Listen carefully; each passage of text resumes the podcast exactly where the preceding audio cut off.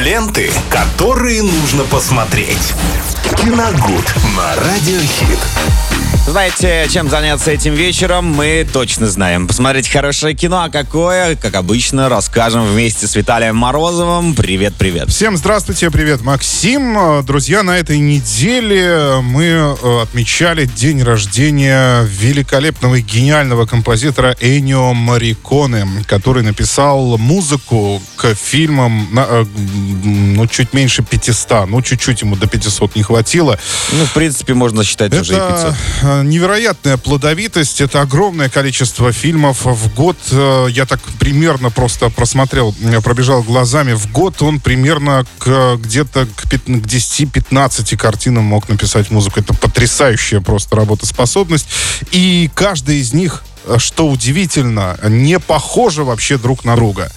Эм, Сам Энио Мариконе жаловался, что его музыку в основном ассоциируют э, С кино? ки- нет, э, с, э, с кино и с конкретно жанром вестерн, потому что, ну, долларовая трилогия Ну да, самая да, да. знаменитая у него. Флейты А, вот эти вот все, гармошки. Да, а ведь он говорил, что я и кроме вестернов очень много музыки писал и к абсолютно различным фильмам. Ну, например, так, навскидку, эм, «Нечто» Карпентера, это же тоже Энио Мариконе писал музыку. «Наш» э, 72 метра фильм, например, там тоже Энио Мариконе композитор. Э, Его музыка вот э, узнаваема, мне кажется, в э, любом жанре фильма будет, э, потому что был свой колорит, был свой стиль абсолютный, потому что сам Мариконе подходил к этому вопросу всегда очень инди- индивидуально, старался, ну, не то чтобы не повторяться, а всегда просил режиссера описать ему картину, так сказать, описать даже картинку, и под нее уже он сам писал музыку. Ну, естественно, читал сценарии. Ну и поэтому м, э, сегодня рубрика «Классика», как обычно, у нас по пятницам. И вы знаете, конечно, очень э, тяжело, потому что обычно мы как делаем? Выбираем фильмы, ну, какого-то определенного режиссера. Но у них, э, их у него не 500. Ну, конечно. Да, поэтому здесь такая очень большая сложность возникла. И я тогда решил идти из собственных предпочтений. И я надеюсь, э, э, ну, как скажем, Никто не обвинит меня в какой-то зашоренности, но это будет вестерн тоже.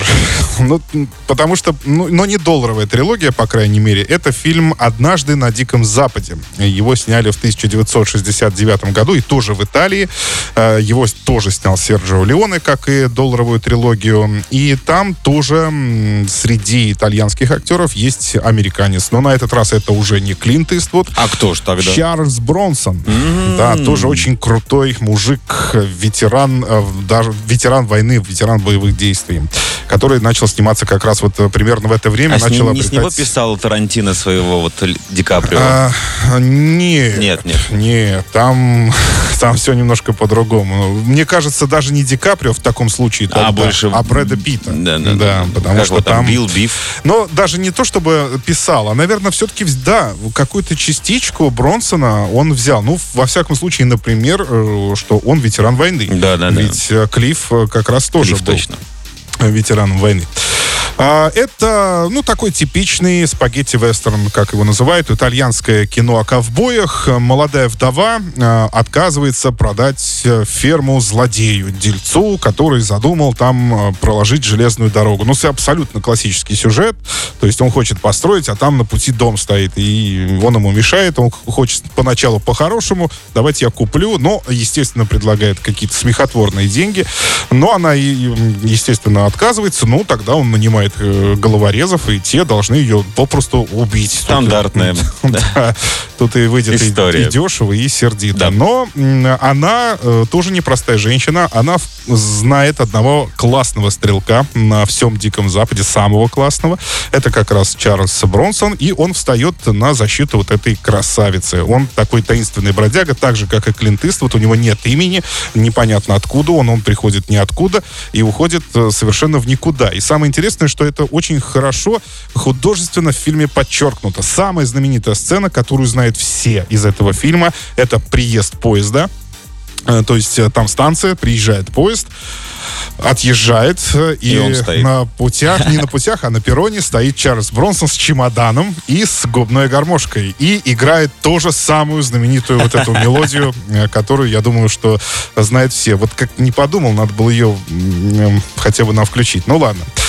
А, и это самая, да, знаменитая сцена, и он играет на губной гармошке, стоят три бандита напротив него, они понимают, кто это, он, а он уже не то, что понимает, он знает, кто это, и они вот этот э, дуэль взглядами молчаливая, и тут же выхватывают револьвер, кольты, да, и он всех кладет там, ну, буквально даже меньше, чем за секунду, по-моему. Это, ну, Кла... Это крутая сцена, друзья. Поверьте, если вы не видели, то обязательно посмотрите, потому что это вот самое, что ни на есть классика. Вот эта пыль песчаная, там солнце, бронз, загорелый Бронсон в шляпе э, с кольтом в руке, ну это просто прекрасно. Ну и понятно, что в последующем там еще будет э, один бандит, он тоже встанет на защиту девушки. Их, по-моему, будет трое там, я уже точно не помню. Ну и, соответственно, в городе, в опустевшем, будет дуэль вот э, с бандой этого дельца, который э, хотел отжать дом у молодой девушки. А, Отличное кино, э, развлекательное очень, э, с которым можно скоротать вечер и э, еще раз послушать гениальную музыку э, Эннио Мариконе. Но я думаю, что она там как отдельный персонаж даже. Так она и везде, мне кажется. В, любом фильме его музыка как отдельный персонаж. Ну да, даже, друзья, если не удастся посмотреть сегодня что-нибудь в плейлисте, найдите, пожалуйста, Энни Марикона, послушайте. Или Виталий, просто, да. да. Тебе спасибо большое. Не забывайте нас смотреть также в Ютьюбе и ставить нам лайки. Ленты, которые нужно посмотреть. Киногуд на радиохит.